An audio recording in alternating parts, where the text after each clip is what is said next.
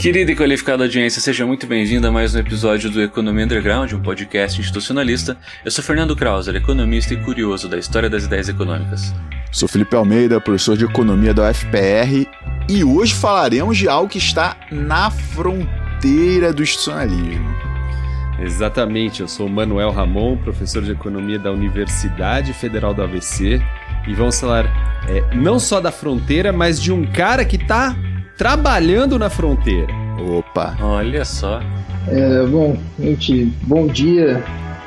É, eu sou João Gabriel Nascimento de Almeida, sou doutorando em economia na Universidade de Campinas e, por incrível que pareça, ao mesmo tempo mestrando em economia da Universidade Federal do ABC, orientado pelo Manuel Ramon, da Souza Eita! Que loucura, hein? Meus é, sentimentos é, desde já. Vale, vale a nota de rodapé que, ele, que eu sou orientando dele pelos próximos o quê? Não 20 dias, né? dele não, brother. Tu não é o orientador dele, dele pelos próximos 20 é. dias. Olha Mas eu, eu, não sei tá quem loucaço. orienta aqui, hein, João? Eu não sei quem orienta aqui, hein? Mas são só 20 dias, depois é só a Unicamp mesmo. Tá acabando a força, tá acabando, João. Tá acabando, tá acabando. Tá acabando.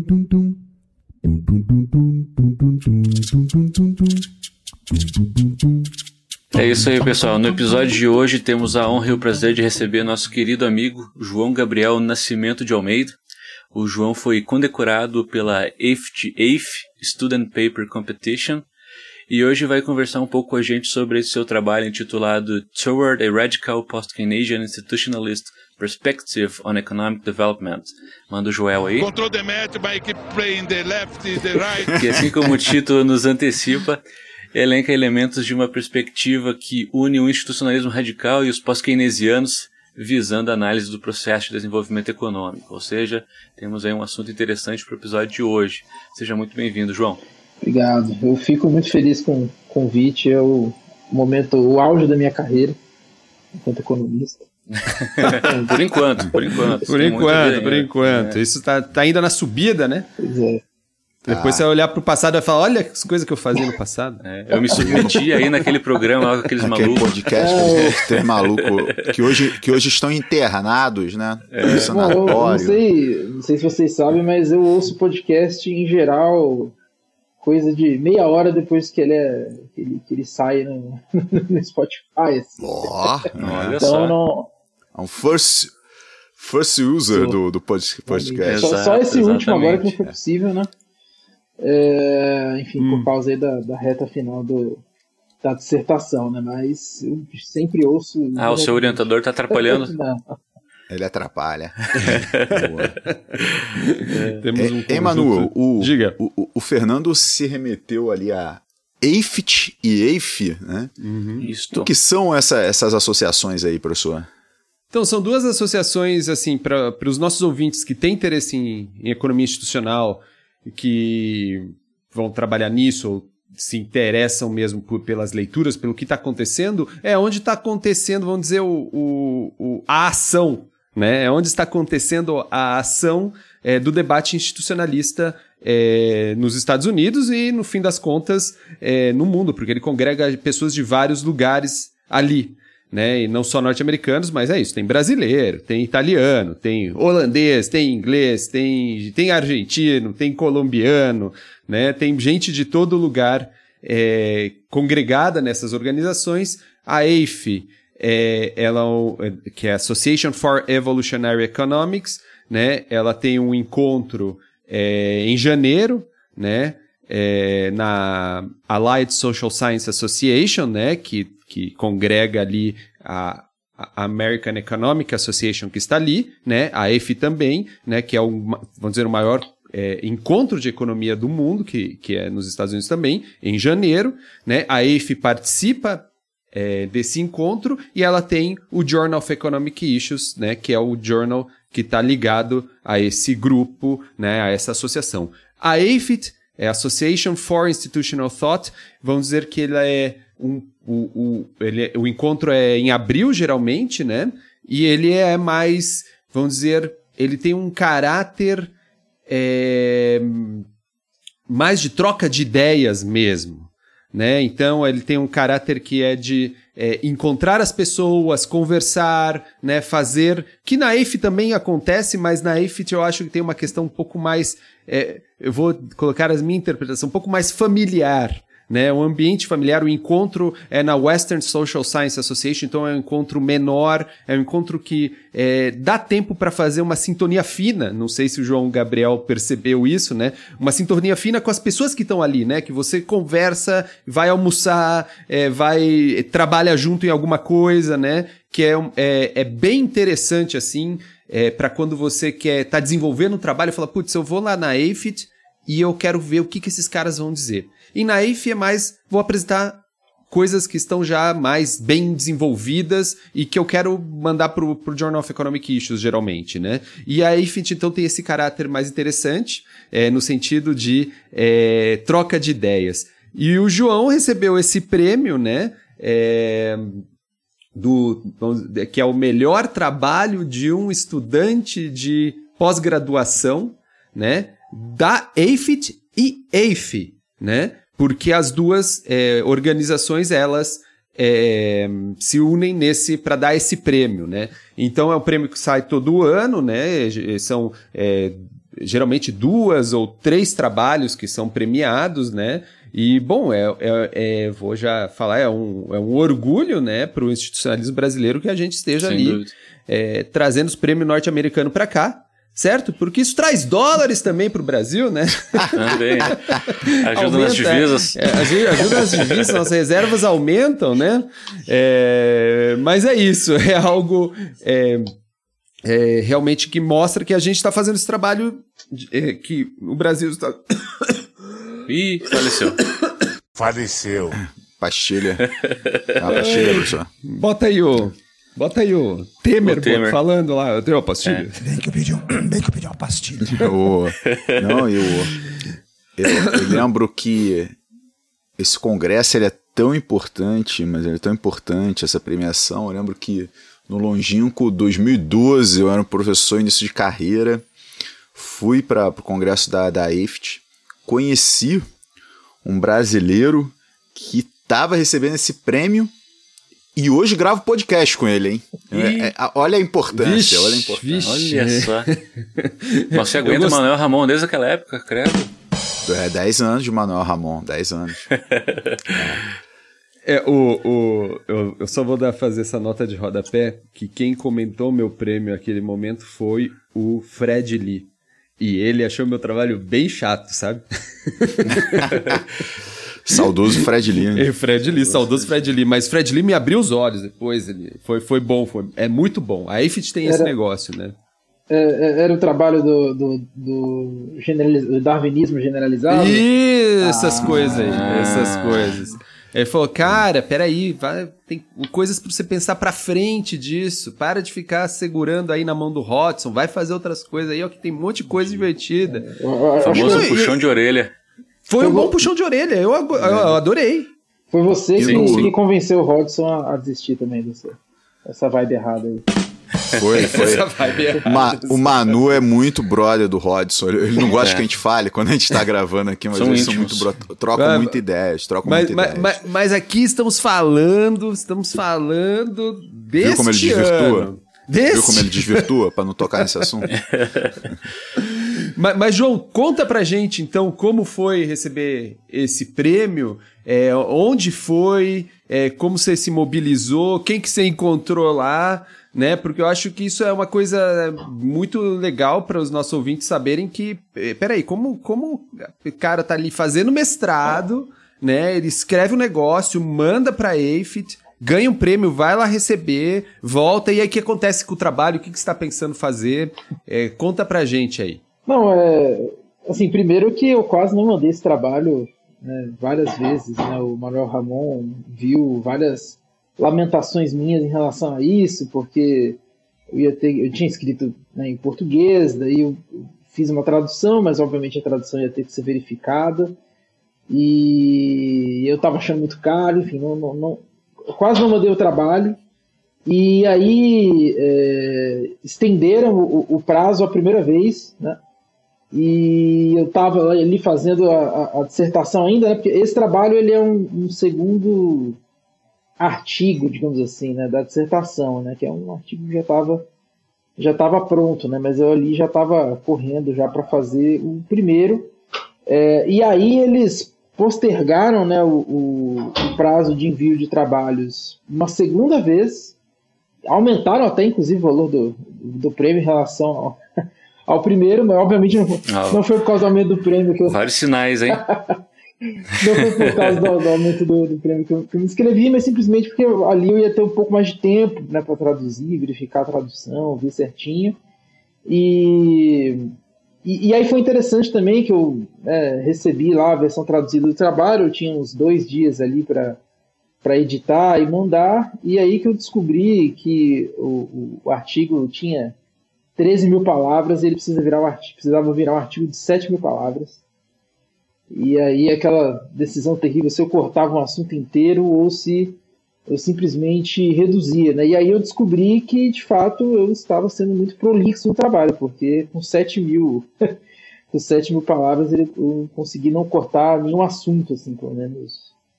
É, uhum. Coisa que ia me deixar bem triste, assim, se eu tivesse que tirar um, um pedaço realmente da discussão. É, mas foi a, a AFIT foi é, em Denver, é, foi ali num, num, hotel Hilton, inclusive, muito bonito no centro da cidade. E, e foi, cara, foi muito legal. É, tive, a gente teve a oportunidade de, de jantar, inclusive, com, com a Ian Liang, com o, Eric Timoy, enfim. É, conseguiu é, trocar alguma ideia também com, é, com bastante com os alunos ali. Não, não tem muitas pessoas, assim, aparentemente não tem muitos alunos propriamente institucionalistas, assim, eu acho que eu era meio que o único. Mas tinha gente que era ali da, do, do Institute, ou era da Universidade de Utah, enfim, eram pessoas que é, tinham um contato com o, o, o institucionalismo, né? É, então, acho que até mesmo do, dos ganhadores do, do prêmio, né, que foram, foram três pessoas, eu acho que o que estudava institucionalismo como ponto central, assim, é, de fato eu era, eu era o, o, único entre eles. Mas, enfim, foi muito legal ter, poder ouvir o, o ver o William Waller, enfim, olhar para a carinha também ao vivo de algumas pessoas que eu só lia e Dá rosto aos é, nomes. A né? bibliografia, né? né? Bibliografia é também, bibliografia também é gente. Exato. É, mas foi bem legal. Agora, é, eles deram a oportunidade, né, da gente, é, sem ter que, inclusive, pagar a EIF e tal, é, tanto de receber uma assinatura do JI, né, então em algum momento da história vai chegar o JI na, na minha casa, inclusive vai ser a primeira vez que eu vou ver uma revista acadêmica fisicamente, né, que não são em eletrônicos. É, e também a, a, ideia é já submeter, mas aí já a versão completa mesmo, aí, semelhante a que eu mandei para vocês darem uma olhada nesse podcast, é, da, é, do uhum. artigo. Né? Legal. Ah, legal.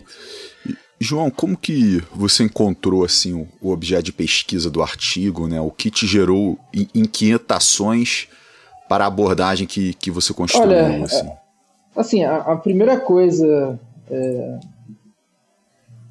Enfim, é, vou ter que voltar um pouco na história. Senta que lá vem a história. Eu descobri o, o, o institucionalismo porque quando eu estava revisando ali os artigos da disciplina do mestrado de, de microeconomia, uma disciplina heterodoxa, né, que, a gente, que quem deu ela foi o, Ramon Fernandes, inclusive, que já veio aqui mais uma vez é, eu, eu não havia notado que os textos que eu mais gostava de ler, inclusive, eram justamente os textos institucionalistas, porque o Ramon, ele, ele, ele, né, como uma criatura muito democrática, né, ali dentro da, da heterodoxia, e, na verdade até, até para ortodoxia também, né, o Ramon é, um, é, um, é realmente um, um, um é, consegue congregar ali, né, todas as, é, todo mundo, dialogar com todo mundo, e, mas ele sempre deixava um texto, pelo menos, de cada tema da aula, era um texto institucionalista, E aí eu percebi que eram os textos que eu mais, mais me interessava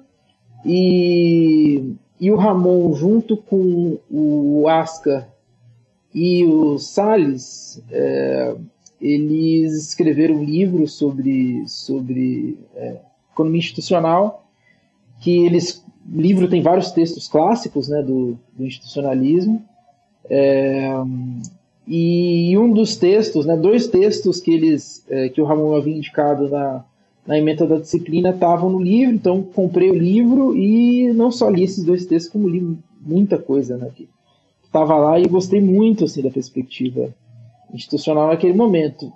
É, mas eu não tinha, não existia nenhuma matéria de economia né, é, institucional na, é, na pós-graduação. E eu nunca tinha ouvido falar sobre isso antes também, então é, eu já estava muito bem acolhido, inclusive, pela macroeconomia, que é essa sim é, é declaradamente pós-keynesiana na UFABC, é, e havia sido convencido, inclusive, é, principalmente de duas ideias principais, por mais que em vários detalhes eu pudesse ainda ter dúvidas em, em outras discordâncias, mas eu estava convencido de que a incerteza fundamental, né, o pessoal chama de incerteza keynesiana, ou seja, de que é, é, é, impossível que a gente consiga prever, tanto pela nossa limitação, tanto, tanto pela complexidade né, da, é, é do mundo real, que a gente consiga prever é, é, o comportamento econômico né, das variáveis, enfim, no futuro.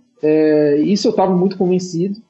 E já, inclusive, é, fazendo as disciplinas com o Fábio Terra. O Fábio Terra já tinha alguns textos, acho que o David Equest, tinha um outro texto, não vou me lembrar agora. É, ele tinha dois textos que ele havia participado, inclusive, justamente de, de textos que apresentavam a economia institucional é, e, essa, e a ideia né, das instituições como um, um, um, um certo microfundamento aí da economia pós-keynesiana, enfim das instituições como uma forma de diminuir né, essa, essa incerteza fundamental né, sobre, sobre o futuro. É, então, isso eu já tinha feito então na minha cabeça algumas conexões entre esses textos e o que eu tava, tinha visto na matéria de, de macro. E, e a segunda coisa é que eu estava convencido de fato de que a moeda não era uma mercadoria, né, de que a moeda não era, ao mesmo tempo, ela também não era neutra né, em relação a, é, enfim, ao comportamento econômico né, dos agentes e e aí com essas duas coisas no meio do caminho eu li, mas por uma, uma questão meramente pessoal, assim, ninguém tinha indicado, ninguém falou que era para ler, que era o, o, a grande transformação do Carl Polanyi, que é um livro que é, depois que você lê você fica, enfim, pelo menos uns seis meses pensando só nisso, né? É, e, e aí eu, um dia eu apareci com. Já, já tinha que procurar orientador e tal, e apareci com. Marquei uma reunião com o Ramon e falei, olha, Ramon, eu, eu já tinha sido apresentado na matéria de. uma outra matéria né, de, de macroeconomia pós-keynesiana também, a MMT, e na verdade eu não estava eu não tava convencido exatamente da MMT, mas simplesmente era um tema muito falado, eu fiquei curioso, simples assim. Aí eu falei pro. pro mas já tinha lido algumas coisinhas, né? Mas eu falei para o Ramon que eu tinha interesse em fazer um trabalho sobre que de alguma maneira integrasse o Polanyi e a NMT. Nessa época eu não sabia que o Polanyi era um cartalista, ou seja, que o Polanyi era adepto da teoria da, da, da moeda como criatura do Estado, enfim. É, sabia pouco também sobre os, os fundamentos, digamos assim, é, históricos aí, dos 5 mil anos de história, né, como o Ray disse, da, é, da teoria da moeda do Estado ou da teoria da moeda induzida por impostos. É, mas ali o Ramon já é, indicou um professor que eu nunca tinha tido aula, eu ia ter aula na, logo na sequência de pluralismo, que era o Manuel Ramon. Que ele disse: Não, Manuel Ramon vai ter interesse nessa. Aí, aí veio o problema. Aí veio não, o problema. Não, na aí verdade. o que aconteceu, é, né? É, dos professores todos, né? Que, ah, porque não, não bastasse isso, eu fiz um mestrado é, inteiro praticamente sem olhar para a cara de ninguém, né? Eu, nos primeiros meses ali de mestrado, é, eu cheguei até aulas presenciais, né? Porque foi em, é, ali no comecinho de, de 2020. Então cheguei a ter aulas presenciais com, com o Fábio Terra, é, também com a Patrícia Cunha, nas disciplinas de, de macro, mas logo depois disso né, veio a pandemia e eu, enfim, não vi mais ninguém. Né? Então o contato que eu tinha com os professores era mandando e-mail, é, enfim, eu não tinha como ter um contato mais qualificado com ninguém. Né? E diga-se de passagem que o, o, o Manuel Ramon, é, de fato, foi o professor que parecia mais entusiasmado né, quando eu apresentei qual que era a proposta, enfim, qual que, enfim, que eu estava estudando. E, e, eu acho realmente que é, a é, é, um, é um dos exemplos né, de um lugar onde os pós-keynesianos e os institucionalistas, apesar de estarem dentro da mesma universidade, conversam muito pouco. Né? Então, é, eu fui descobrir o, pós o, o institucionalismo pós-keynesiano quando eu já havia participado Inclusive, desse, com esse, esse, esse paper que eu, que eu mandei para a AFIT, eu já havia participado de dois congressos. Havia participado da CEP, a Sociedade de, de Economia Política, havia participado do congresso da Associação Keynesiana Brasileira, é, tinha feito as disciplinas aí com os pós-keynesianos da UFABC e nenhuma alma viva tinha me falado da existência do pós-keynesianismo institucionalista. E diga-se de passagem, com o Manuel Ramon também não.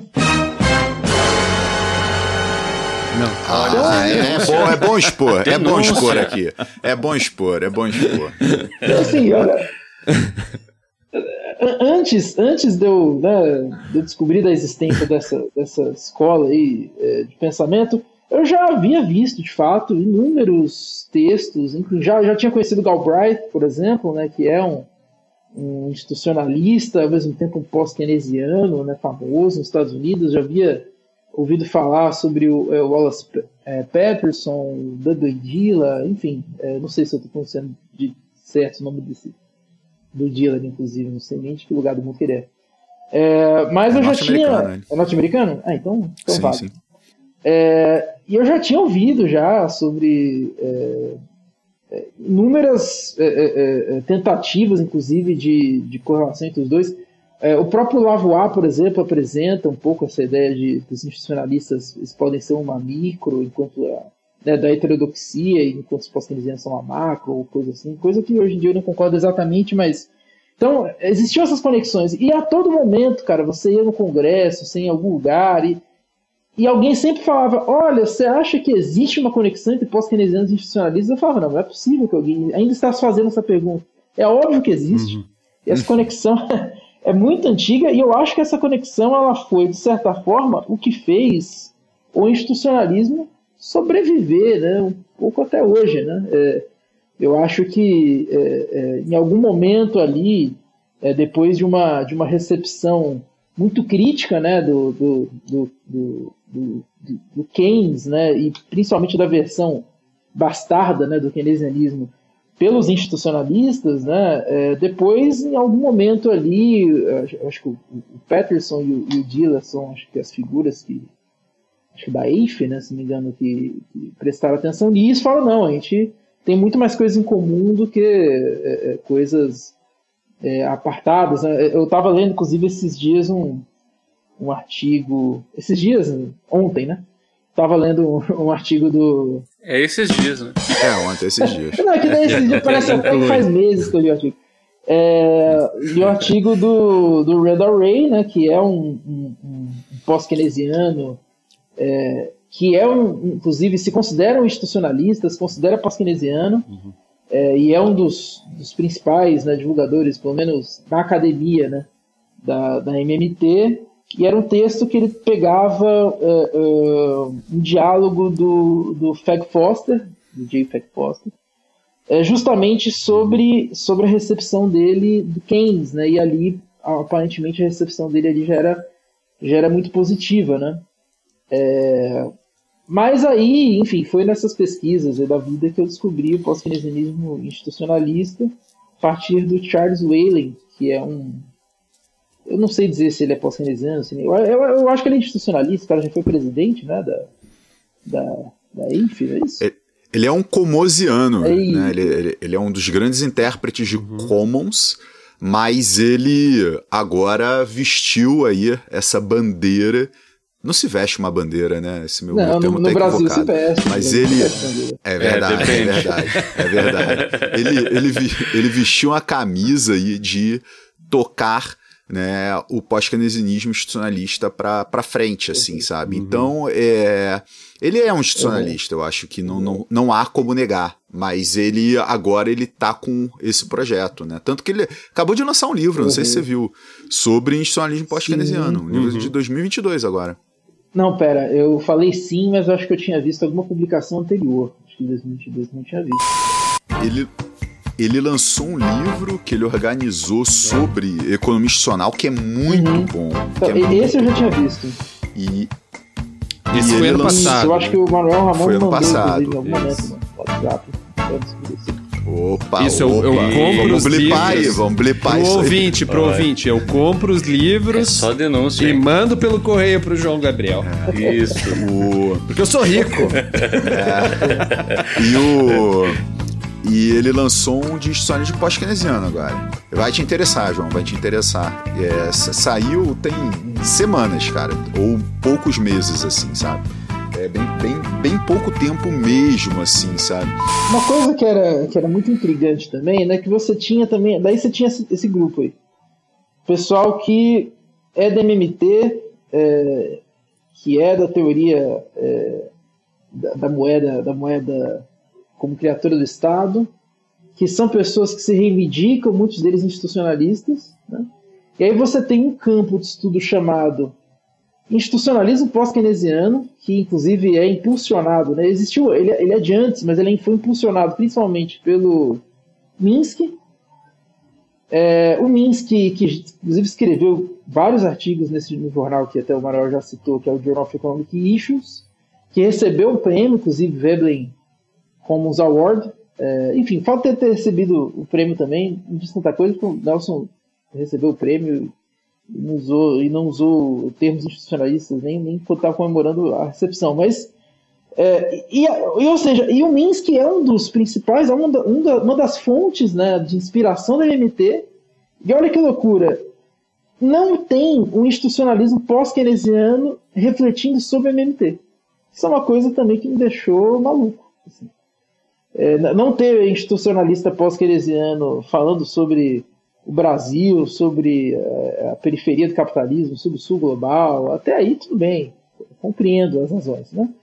Mas de você ter um- uma escola baseada em Minsk e outra escola baseada em Minsk, os dois se considerando institucionalistas e pós-keynesianos ao mesmo tempo, e eles não conversando de maneira íntima, é algo realmente que até hoje eu não entendi. É, e a minha, minha- minha proposta aí com, com a minha dissertação de mestrado, inclusive, é, é dar um basta nessa situação inaceitável. né? Perfeito, perfeito. É, João, é que o quando os grupos se formam, eles têm uma inércia muito grande, né? E às vezes eles são muito protetivos, né? Com os seus membros, assim. Então acho que você teve a, a, a formação do, do grupo institucionalista nos Estados Unidos e a formação do pós-keynesianismo, ela foi uma formação é, um pouco mais longa por causa da, da síntese neoclássica, né, do, do, do keynesianismo bastardo. É, o tanto que a teoria geral é de 36 e o pós-keynesianismo é da década de 70. Você fala, não, que, que lapso temporal é esse, né? Mas é o lapso que a síntese neoclássica criou, né? E aí, muito graças a John Robson, né? O pós-keynesianismo, ele surge, ela tem grandes contatos com os norte-americanos, mas foram grupos que receberam muito fogo, né? Principalmente da, da abordagem é, neoclássica e se fecharam muito, se tornaram muito reativos a aquilo né, que não está dentro do seu próprio cerne. Então, assim, é, abrir essas portas, né, como você está fazendo, é uma coisa muito difícil. É uma coisa muito difícil. É- Era, era um negócio engraçado, cara. Eu lembro que eu conversei com, enfim, com alguns alunos lá, né? Tinha hora que eu nem sabia se eles não estavam entendendo que o meu inglês estava ruim ou porque realmente o que acontece no Brasil é algo muito estranho para eles. Que eu, eu falava de, é, é, de neoschumpeterianismo, o pessoal, ah, não conheço não. Como é que é isso daí? Aí você, daí eu falava de. Daí uma coisa que assim, o pessoal ficou muito feliz, cara, explodiu a cabeça que eu falei, não, que a gente tem lá né, uma síntese né, heterodoxa clássica aí, de toda a universidade brasileira heterodoxa, que vai ser a gente lendo Schumpeter, Marx e Keynes. E é isso. Daí agora a gente tá torcendo pra Coca Weber, cara. As pessoas olharam e falaram, rapaz, mas é assim, não é? É, não, a nossa realidade é muito diferente, é muito É diferente. a gente tem espaço para heterodoxia. Eu lembro que nesse congresso, você vê que esse congresso de 2012 foi importantíssimo, da, da EFT, esse, esse jovem estudante premiado lá, ele, ele chegou para mim depois da minha apresentação e falou: Cara, você é a primeira pessoa que fala de Schumpeter aqui, sabe? É, é- é engraçado, né? O pessoal tá discutindo evolucionismo e não destaca Schumpeter, assim. Eu acho que tinha uma visão talvez um pouco ingênua da minha parte, da parte do Manu sobre Schumpeter nesse momento, assim. E, mas tem essa questão também do proteger os grupos, né? E a gente aqui, cara, a gente de fato, a gente é muito assim, como tem espaço para heterodoxia, a gente olha para pensadores com outros olhos, né? Tipo, é, eu lembro que chegou um colega novo lá no departamento que eu tenho conversado diariamente com ele. Cara, ele é um cara é, super inteligente, na boa formação. O, o, o Carcanholo ganhou um abraço aqui, não tem Um muito grande tempo. Hugo.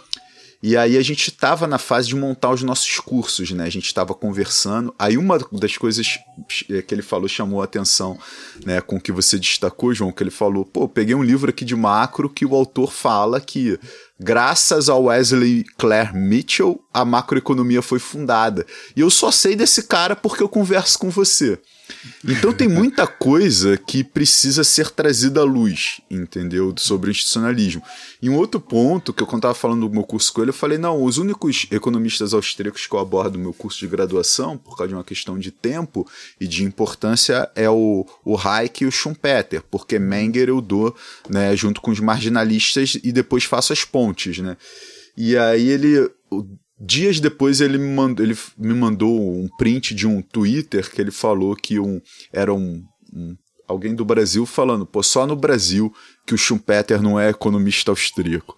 É, então, assim, a gente tem uma interpretação muito até favorável a outros pensamentos. A forma como a gente olha a economia comportamental, por exemplo, que é totalmente diferente. Em qualquer outro lugar, economia comportamental é mainstream, e aqui a gente acha que a economia comportamental está fazendo uma coisa muito diferente. É, por quê? Cara, a gente não. Esse embate ortodoxia e heterodoxia acontece aqui, não dá para dizer que não, mas a gente tem mais espaço. A gente é menos oprimido aqui. Né? Isso faz que a gente seja um pouco diferente. Lecione Keynes, Marx de boa. o que entendeu? acontece é que Exatamente. o ambiente mais propício para a inovação é o ambiente em que a propriedade né, sobre o conhecimento né, e a apropriação sobre o conhecimento é fraca. Né? Então, inclusive, já batendo no Schumpeter Uhum. aí, né? E, e aí fazendo um breve elogio ao Clarence Ayres, né? É, nós conseguimos ter muito mais é, nesse sentido de inovação em relação ao campo da teoria econômica, porque a gente não precisa ficar se defendendo o tempo inteiro, né, a- a- a- e levantando muros, né, e nos cercando em relação às outras, inclusive a, a ortodoxia ou até mesmo a outras perspectivas heterodoxas. né. Não, Posso exatamente. colocar uma charada aqui para mesa, pessoal? Uma charada. Hum. Quem era, quem era o presidente do comitê de premiações quando Richard Nelson ganhou o Veblen Common Wars? Essa é a charada. Chutem, vocês vão acertar. Ah, O, o malvado favorito? Ah lá, o João acertou. O João já acertou. Hodgson. Olha, o Queridão. O queridão. Mas, pe- pessoal, é, é muito interessante. Tem um episódio, né, com a Daniele Guizo. Não sei se o pessoal não lembra qual que é o episódio, mas, Vou cara, vai mostrar exatamente essa certo privilégio que nós temos no Brasil de ter essa possibilidade, né, de trabalhar em diversas frentes, né, em não ter, vamos dizer assim, nenhum rabo preso, né, com nenhuma abordagem, né, e partir a part... e e a fazer o que o Veblen diz, né, é, é, é, você cria a teoria a partir da realidade, não adequa a realidade à teoria, né? A gente vai falando, pô, e, e a nossa teoria é muito complexa, né, pessoal? Então a gente tem que procurar em várias, vários espaços diferentes, né, e, e referências diferentes. E eu acho que é uma demanda não ter esses preconcepções já é, definidas Porque elas atrapalham ver um objeto nosso que é muito específico, né? Isso aí que a gente tá falando, a MMT. Mas e MMT num país periférico como o Brasil, né? Como, que que ela vai, que que ela vai enxergar? Né? E aí a gente tem que trazer esse negócio, da, trazer uma economia política para a MMT aqui. Então, como a gente vai, que, que a gente vai acessar dentro dessa economia política? E outro aspecto que eu acho muito importante que o João traz para a gente é todas que ele já citou aqui, né? Essas referências cruzadas, né? Que existem, por exemplo, entre os é, pós-keynesianos institucionalistas, entre os caras da MMT, e você vê essa referência é, lá no início, né? Você pega tipo um cara tipo Polanyi, né? O Polanyi, ele era um cartalista ali, né? Ele teve aula, ou ele tinha uma referência com o NAP, né? E parece que em Viena se ensinava as duas coisas, né? Eram as duas coisas que se ensinavam. E, bom, e esse cara, o Nap é um, um cartalista que é uma referência para MMT, certo? E pensar que o Minsky foi orientado pelo Schumpeter, né? Então, você começa a fazer esses tipos de ilações, e o Minsky se dizia institucionalista, né? E o Randall Ray fala que ele é um Minskiano institucionalista, porque e ele não precisa fazer isso porque o Minsky está falando que é institucionalista, mas ele vem de uma universidade institucionalista, mas e também é um pós-keynesiano. Então, tudo isso, se você for olhar pro, é, é, é pro vi, é, espelho retrovisor, você vê um monte de referências cruzadas que esses caras que estão, não, não, eu sou pós-keynesiano institucionalista, eles têm que, de alguma maneira, eliminar essas linhas, esses, essas conexões, né, para tentar construir uma historinha que, na verdade, ela não é simples assim, não, né, não é direta, um cara vai sucedendo o outro e o, o pensamento, uma lógica vai sendo construída, mas é uma mistura de um monte de gente ali e que eu acho que quem tá de fora, como nós brasileiros, né, e talvez é uma grande vantagem de ter essa. E, e veja, eu estou falando de um pluralismo na heterodoxia, né? Que a gente uhum. tem uma, um, um, ensino pluralista na heterodoxia nos permita é, fazer essas é, construções e essas conexões que é, faz parte da nossas, da, da, da, no fim das contas, da, da, no, da nossa, do nosso, do ensino, né, de economia heterodoxa no Brasil, né? Perfeito. O episódio que o Manuel Ramon se referiu é o 32, Ensino de Economia e Heterodoxia, um episódio transatlântico com a Dani Guizo. Não, diga, diga-se de passagem que é, a gente também não pode se iludir com essas conexões, né? Porque muitas vezes as pessoas, por exemplo, o Polanyi, cara, o Polanyi ele se tornou um, tipo, um acessório da moda, assim, a coisa que eu tenho, assim. As pessoas gostam de falar sobre o Polanyi, principalmente sobre a grande transformação. Mas o Polanyi, uma das teses dele né, sobre as mercadorias fictícias, né, então de que é, é, o, o, capitalismo, né, ao criar a, o mercado autorregulado, né, precisou colocar todas as coisas que eram, é, é enfim, fatores fundamentais para o desenvolvimento industrial dentro de mercados, né? Então você tinha o um mercado é, de trabalho, que para o Polanyi é uma ficção, é, porque o, o, o, homem né, e o trabalho do homem não foi criado é, para ser mercadoria. A terra também, não, é, é o, o, mercado de terra é uma ficção, uma vez que a terra também não foi criada por isso. E ele fala que a moeda também é uma ficção. Né? É, e você vê muitas pessoas que, que é, certamente gostam muito desse argumento do Polanyi e que não vão se tocar que a moeda é uma ficção para o Polanyi justamente porque ela é uma, uma moeda é, baseada em é, é, laços de, de confiança, né? É, é uma moeda é, de crédito e porque essa moeda de crédito ela é, em boa parte da história, é, garantida, né, em última instância, pelo pelo Estado e o poder do Estado de, de fazer a tributação. Então, essa conexão entre, entre a MMT, na verdade, e Polanyi, por exemplo, ela é uma conexão que, sem ela, não é possível entender a grande transformação do Polanyi. É, uhum. Quando o Polanyi começa a falar sobre, é, é, é, inclusive, o ponto que ele considera como um dos mais importantes para o desmoronamento, inclusive, do mercado autorregulado, né? é, e dessas mercadorias fictícias é justamente o padrão ouro, né? Ele fala, olha, o padrão ouro é um dos primeiros que começa a cair pelas tabelas, né? E, uhum. e a única maneira de compreender, inclusive, né, essa, o porquê que isso acontece, né, e é, é compreender o papel é, da moeda, na, enfim, naquele momento e compreender o papel da moeda hoje também, né, que por caminhos muito diferentes do padrão ouro, mas que ainda assim é, removem aí muito espaço de, de política econômica dos países, principalmente dos países periféricos, né. E, e aí também um certo ataque que eu vejo né, contra a NMT é, por pessoas, inclusive por é, muito, muito é, economistas muito bons, né, que eu, que eu, gosto muito, mas que vão sempre colocar a questão da hierarquia das moedas e colocar é, é, é enfim, outros impedimentos né, para uma abordagem do MMT no Brasil e nos países periféricos, eu acho que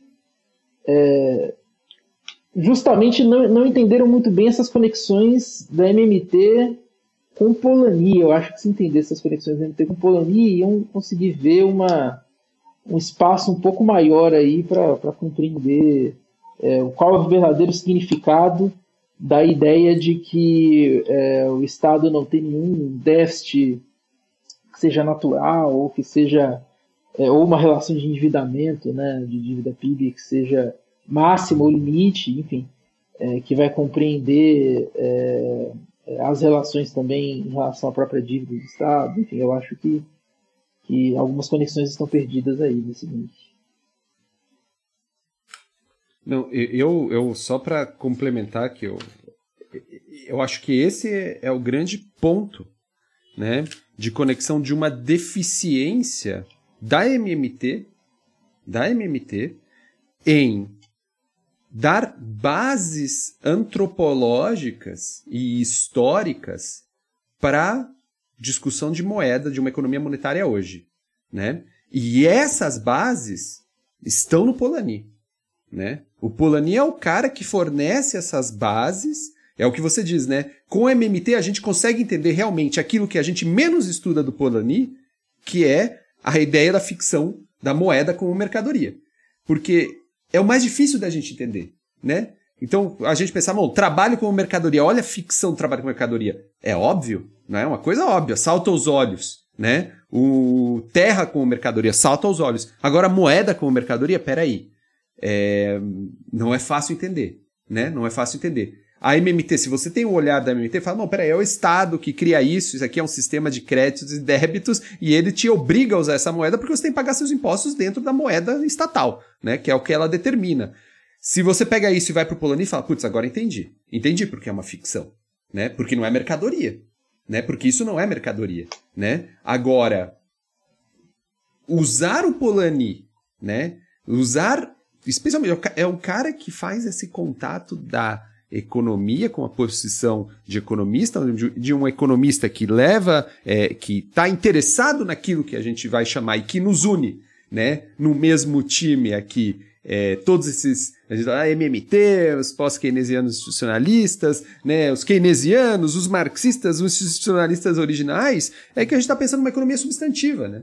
É, todo mundo a gente está pensando numa economia substantiva. A economia como ela é, né? E o Polanyi está falando, então, mas o que é a moeda nessa economia substantiva? E aí tá a, o, a referência antropológica tá lá. E isso, eu acho que a coisa mais rica que a MMT poderia e deveria acessar no Polanyi é isso, porque isso dá uma base, cara, de sustentação. Quando você começa a dar essa referência antropológica histórica, vira algo quase. É, não tem o que discutir. É isso né? Que nem o trocador é, natural smithiano que a gente repete, repete, repete, repete, repete. Bom, isso é a base antropológica, uma, uma antropologia ficcional. É uma antropologia ficcional. Mas tá lá, né? Ela tem uma antropologia ficcional. E a MMT, né? Cara, tá no Polani, né? Isso é um, é um projeto é, que tem que ser desenvolvido nos próximos anos, sabe? Ou seja, fazer esse grande guarda-chuva que consiga aí falar: olha o que é moeda mesmo.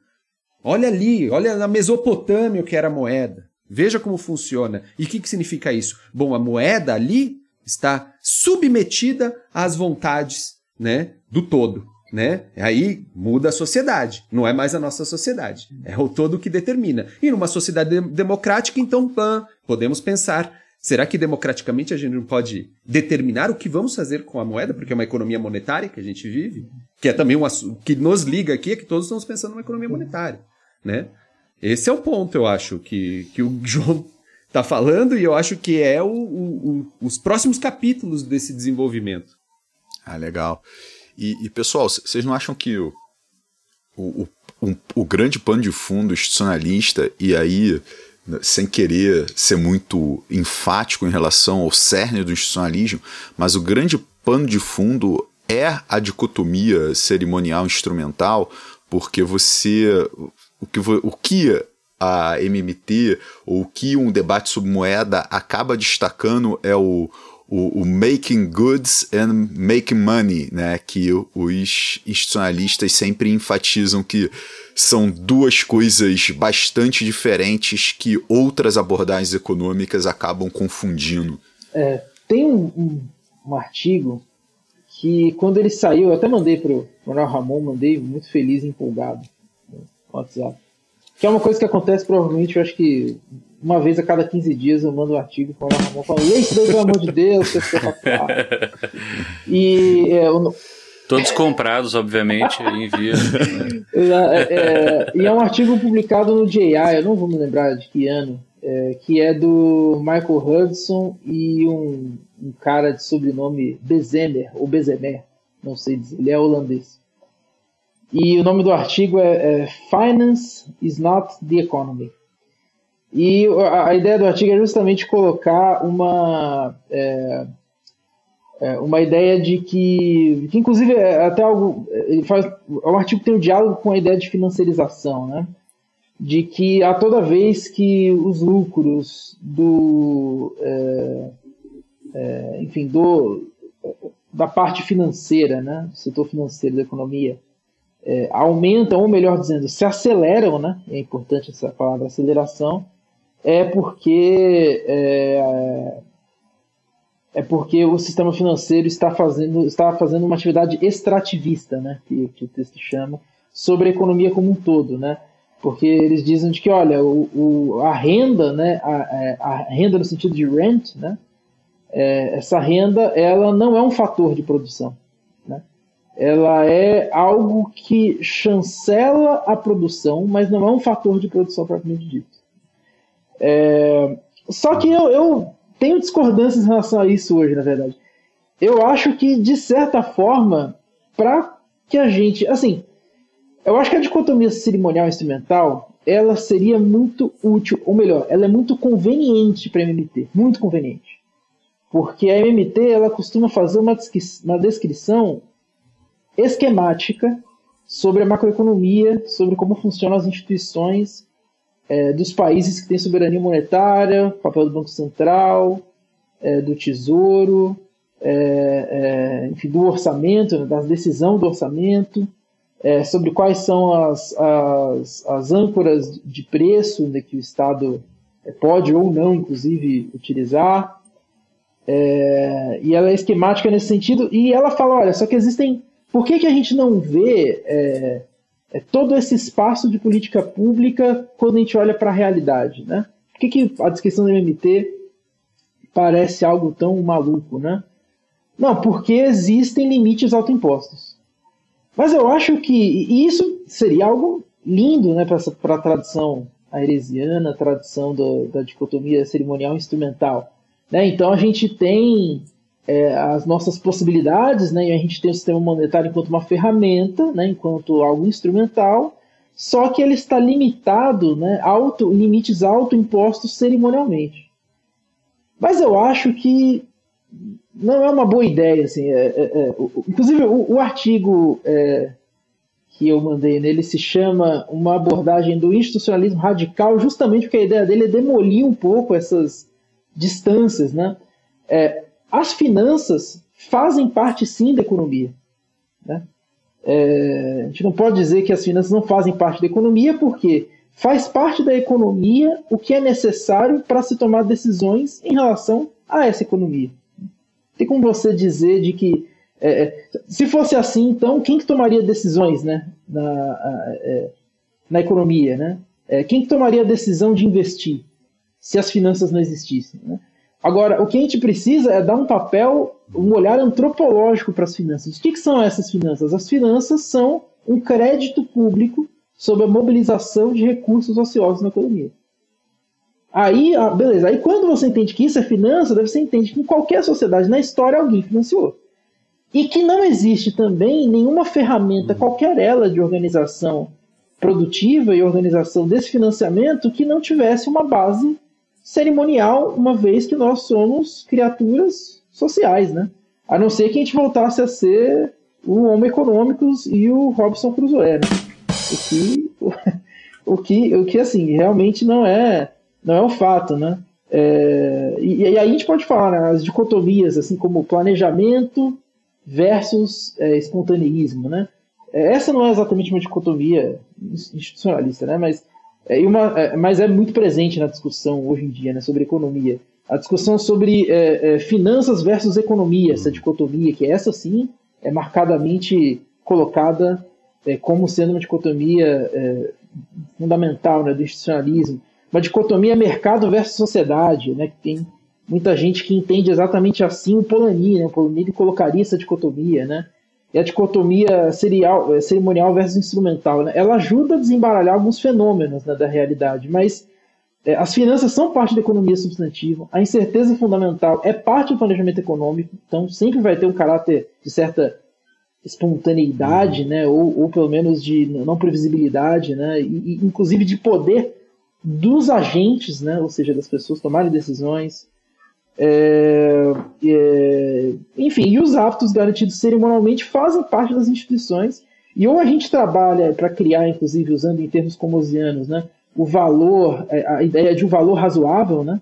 Então, ou a gente trabalha para criar é, um arcabouço cerimonial é, de um projeto ético-político não excludente, é, é, ecologicamente sustentável e baseado, no, digamos assim, numa ética de fato né, sobre o que a gente quer economia, ou simplesmente a tecnologia não resolverá os nossos problemas. Né?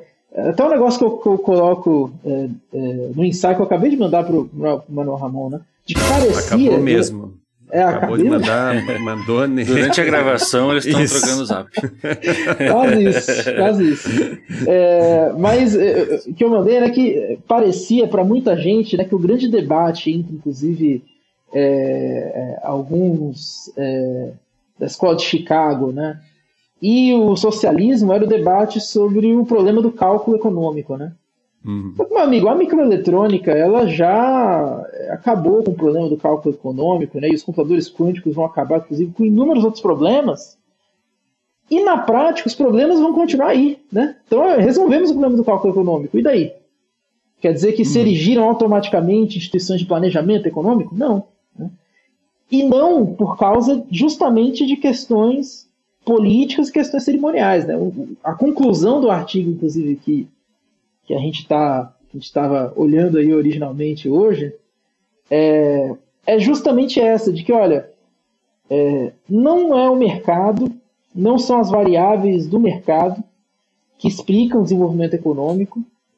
É, essas variáveis, inclusive, elas chegam em determinados limites, né, é, é, em que relações extra-mercado é, se tornam muito importantes para o desenvolvimento. Isso tem muito a ver, inclusive, justamente com a questão do papel das finanças, do financiamento, né? com o papel de, da exportação de capital, né? então, dos países que têm é, é um tipo de,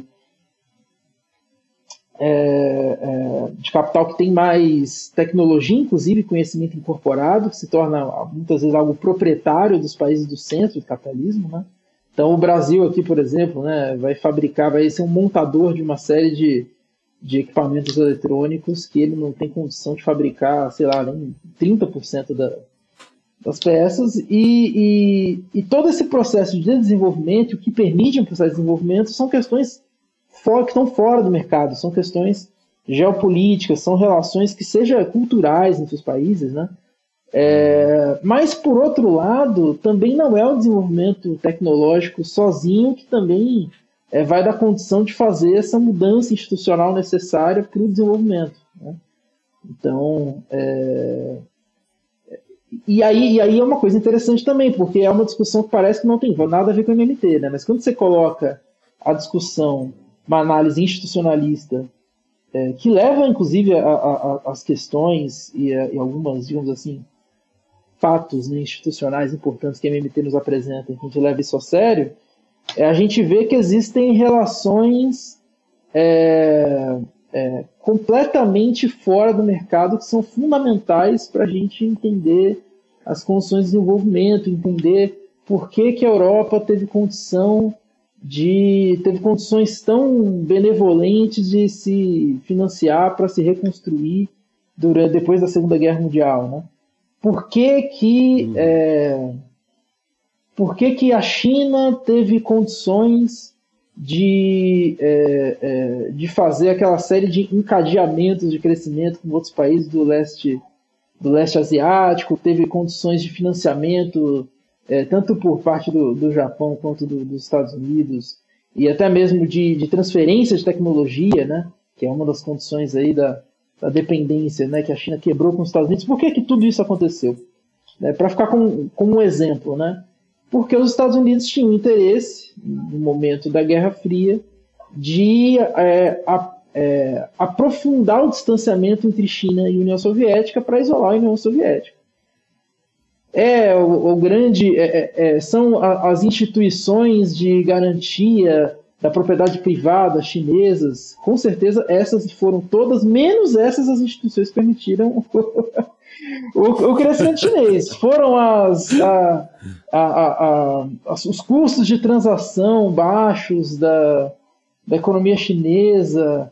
É, enfim, vai ter algum, inclusive, alguém para falar de que não, é a enorme verticalização da economia chinesa, diminuiu o custo de transação, com certeza alguém vai falar isso. Mas, ah, não, é a condição de. de ou melhor, né, é, é, é o argumento de sempre, que eu acho que é um argumento que chega até a ser engraçado é a capacidade dos chineses, é, ao receberem seus salários, formarem poupança. Né? Então, pior do que é uma decisão individual de poupança dos chineses. Se alguém falasse que fosse uma decisão do Estado de poupança, vá lá, a gente ainda pode discutir, mas, gente, não é isso, cara. Não, não são essas relações de, de, de crescimento em última instância. É, se o Brasil, por exemplo, quiser se desenvolver, né, a gente precisa dar um, dar um passo para frente, a gente não vai fazer isso sozinho, não vai ser com o nosso mercado interno brasileiro sozinho que vai permitir o desenvolvimento.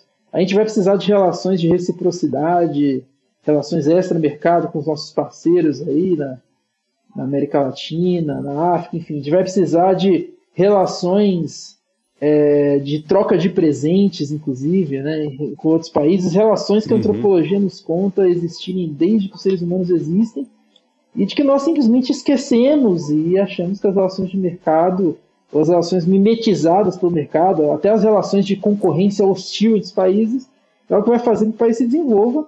É, o poder, inclusive, da coerção era um poder que é dado justamente para aqueles que já conseguiram é, conquistar esse poder antes. Né? Então, também é, os laços de solidariedade Perfeito. vão ser importantes, não é simplesmente a força também que vai garantir que a gente tenha condições de desenvolver, por mais que essa força também vá ser importante é, é, é, em algum momento, né? Enfim, eu acho que essas são as considerações. O governo atual está trabalhando nisso aí. Né? O governo ah, atual está tá trabalhando nisso aí. Está tá trabalhando profundamente, certamente. Em se colocar e fazer com que qualquer mínimo projeto de dignidade se torne uma utopia distante, né? Perfeito, perfeito. É. Pessoal, eu vou ser o chato que mais uma vez vai falar que tempo é uma questão. Uh, eu acho que ficou bastante claro que existe espaço aí para mais um, ou dois, ou três, ou quatro episódios ainda para a gente continuar essa conversa. Uh, muito obrigado por ter aceito nosso convite, João. Foi uma honra receber você aqui. É um momento alto da minha carreira. É, por enquanto, mais uma vez, repito. Por enquanto, é. Na subida agora. você sempre está tá no momento alto. então teremos outros momentos altos aí.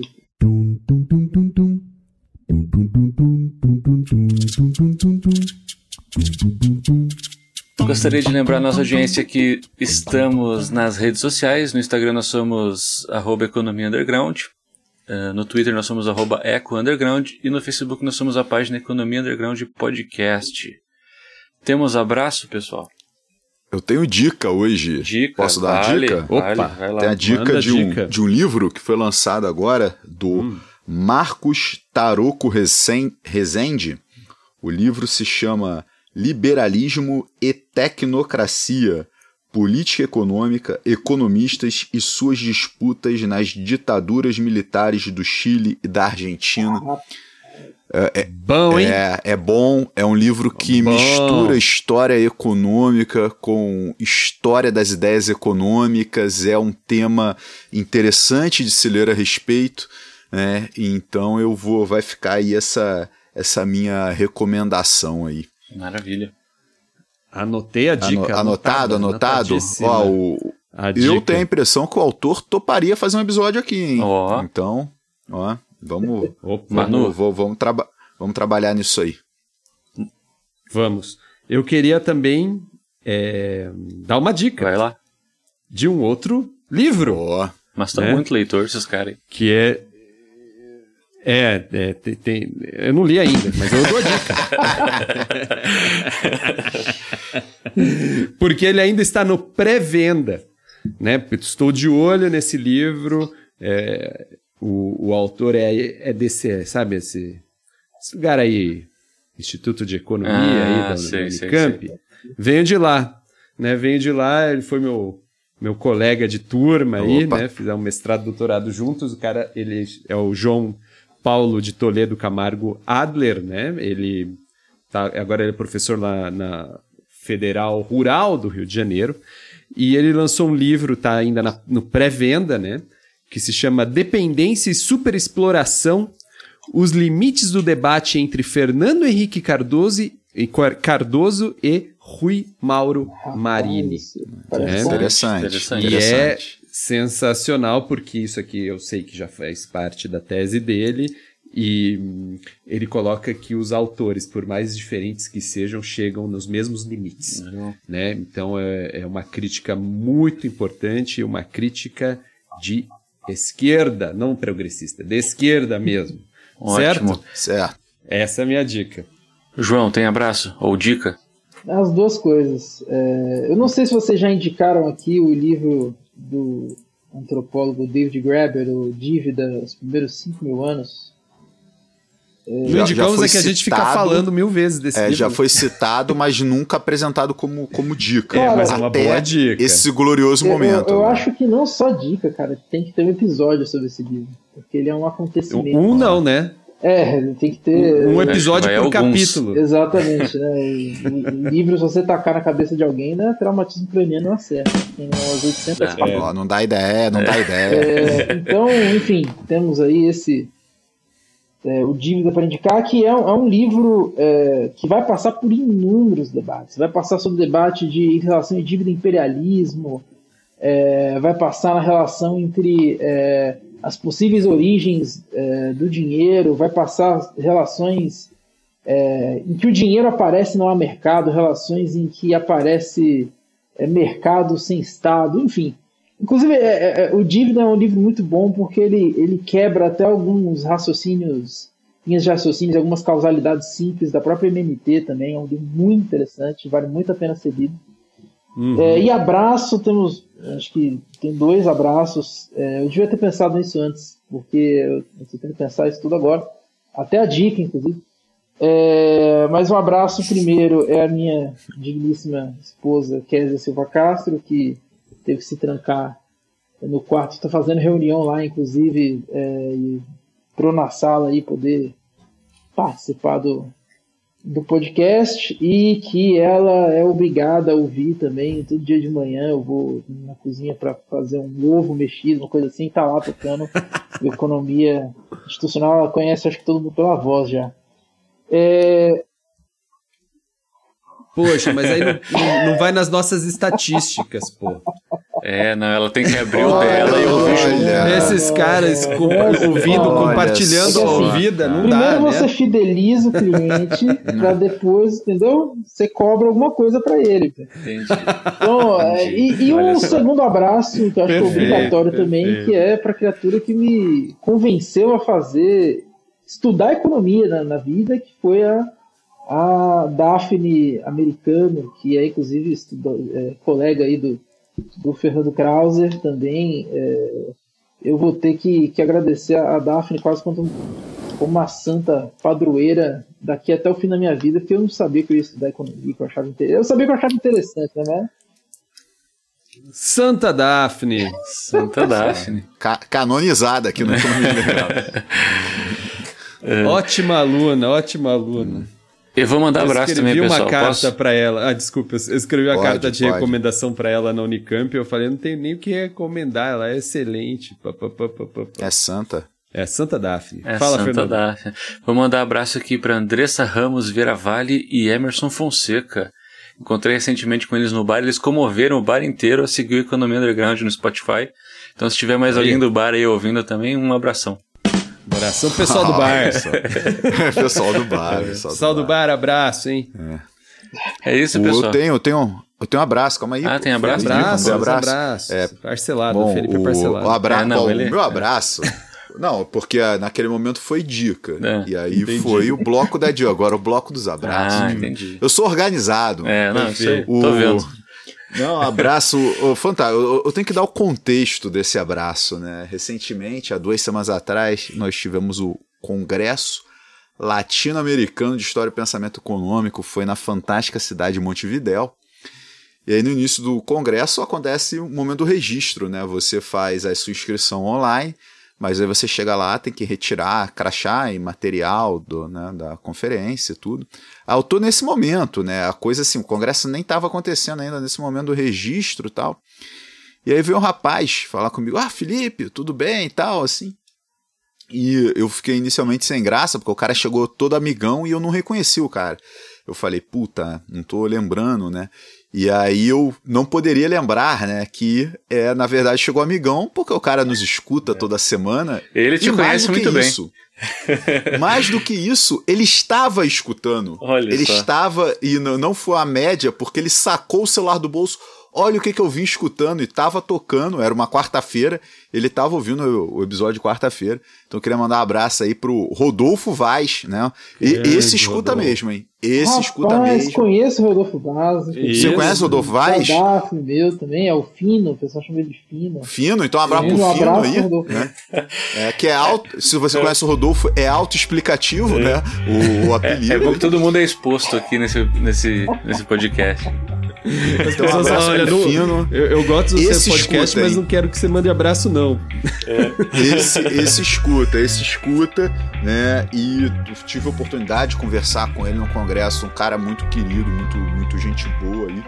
né? então, um grande abraço para Rodolfo o, o Fino. E abraço aí pro João, o parabenizando por esse grande prêmio aí. É o primeiro de muitos aí, João. Muito, é, meus parabéns aí pelo prêmio dos estudantes da IFT e da IFE. Parabéns, João. Foi Parabéns. É sensacional saber que estamos, que o institucionalismo brasileiro, você representando ali fora também, está fazendo esses trabalhos realmente de fronteira, né? Que estão tentando resgatar, né? Elementos que expliquem melhor, né? A, a- a- o mundo, né? A economia substantiva que a gente vive. É Isso aí, Jorge. Eu agradeço aí pela, pelo convite também e pela paciência de vocês. Acho que vocês descobriram que entre eu e o Manuel Ramon não dá pra saber quem sofre mais, que os dois falam pra caramba. É. Mas falam com muita propriedade, com muito esclarecimento. Pessoas que é bom de ficar ouvindo. Não, quando tem marcar reunião com, com o João, assim, é, é só reunião com o João que acontece no dia.